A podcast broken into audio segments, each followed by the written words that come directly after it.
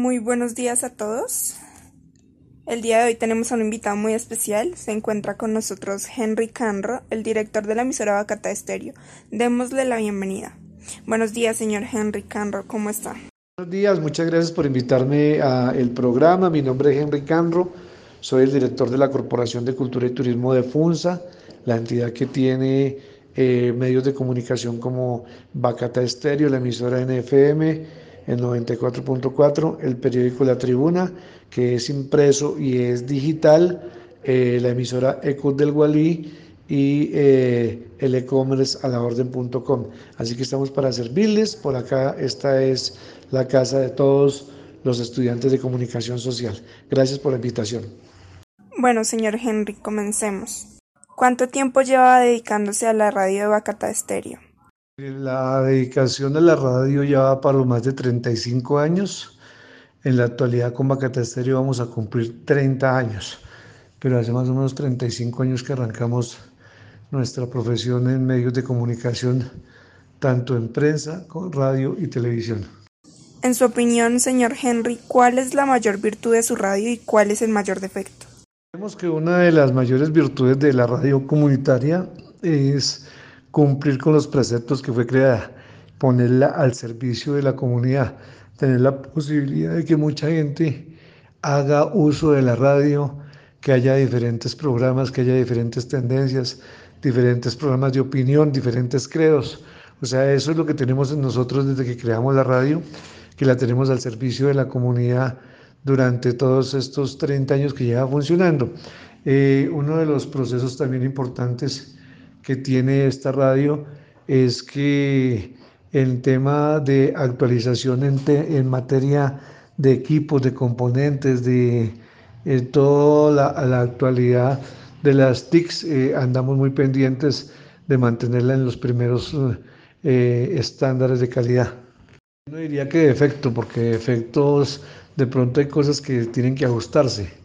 Eh, de pronto uno de los componentes que tiene esta radio, que también es una virtud, pero al mismo tiempo eh, se vuelve en un talón de Aquiles, es que por aquí pasa mucho comunicador en prácticas, vienen, desarrollan prácticas y hay muchos que eh, lo hacen únicamente con la visión de cumplir con las horas de práctica y dejan cosas a mitad de trabajo mm, medio realizadas. Ese es como uno de los defectos que tenemos en este proceso. ¿Ha estudiado algo de comunicación para llegar a ser locutor? Claro, no solo de comunicación, sino de producción de cine y televisión hemos estudiado para llegar a donde estamos. Pero en el momento la radio es muy sencilla, la radio es un tema que no es el focus que había anteriormente, que llegar a una radio era lo máximo que había para un comunicador, porque ahorita hay muchos medios de comunicación, existen muchos medios donde se puede realizar la labor, donde pueden desarrollar eh, su interés por los medios de comunicación. Pero sí hay que estudiar, porque pues si uno no está estudiando, no está al día en todo lo que viene pasando, pues queda eh, relegado de la competencia y uno siempre tiene que estar eh, en punta de lanza, no relegado de la competencia. Don Henry, ¿cómo llegó a ser locutor? Eh, más que locutor, nosotros somos analistas en este proceso. La locución es una de las artes de la radio, pero lo que tiene que ver con el análisis, la información y todo lo que tiene que ver para llenar de contenido una radio es totalmente diferente. Se llega a esto por gusto, se llega también muchas veces por casualidad. Yo no llegué por casualidad, yo llegué porque me gustaba el tema de la comunicación y desde muy pequeño comencé a funcionar en los medios de comunicación, a tener programas con emisoras a nivel nacional, hasta que logramos fundar nuestra propia radio. ¿Cuál fue su primer programa de radio? Los primeros programas de radio no fue en esta estación, fue en el circuito Todelar de Colombia. Era un programa que llamaba Descubriendo Cundinamarca y que lo hacía por todo el departamento los días domingos de 11 de la mañana a 1 de la tarde viajábamos con la maleta de equipos a diferentes municipios del departamento de Cundinamarca y hacíamos este programa que llamaba Descubriendo Cundinamarca. Le estoy hablando hace 35 años. Cuando llegar a un municipio hacer una transmisión radial era un acontecimiento.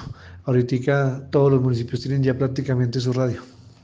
Aparte de su trabajo en la radio Bacata Estéreo, ¿tiene otro trabajo? Prácticamente el 100% está dedicado aquí a la radio.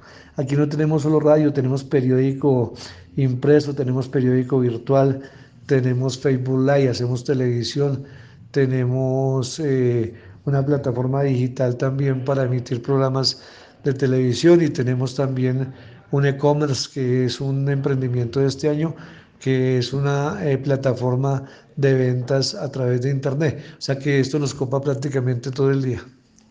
Señor Henry, ¿nos podría por favor contar un poco más acerca de su trayectoria laboral? Pues mi trayectoria profesional, aparte de ser comunicador y periodista, pues soy también especializado en salud ocupacional y en temas ambientales. Entonces, parte de mi labor también se desempeña no solo en la radio, sino en procesos ambientales que venimos desarrollando en la recuperación de humedales y una serie de procesos ambientales que tenemos aquí en, la, en el municipio y que prestamos a otros municipios del departamento. Entonces, eh, mi trayectoria laboral eh, de los últimos 30 años ha sido en la parte de la comunicación, pero combinado con, también con proyectos sociales y de recuperación ambiental. Sabemos que ha tenido el placer de estar acompañada de grandes artistas como por ejemplo Alejandro Palacios, pero ¿nos podría contar un poco más acerca de esas experiencias? Sí, durante toda esta trayectoria de la radio he tenido la posibilidad no solo de estar con artistas nacionales, sino internacionales.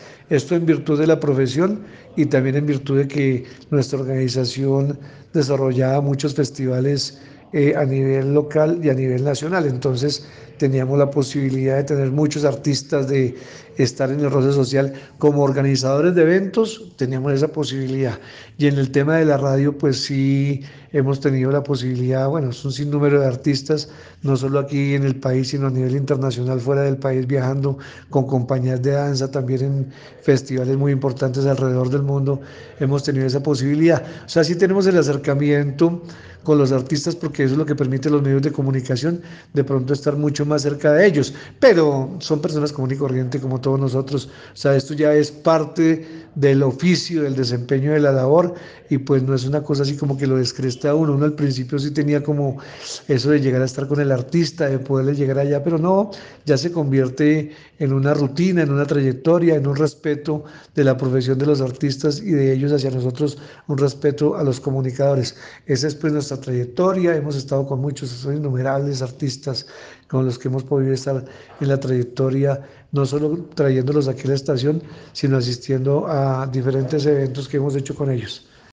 Bueno, señor Henry, muchísimas gracias por permitirme hacer esta entrevista. De verdad que fue una experiencia de total agrado.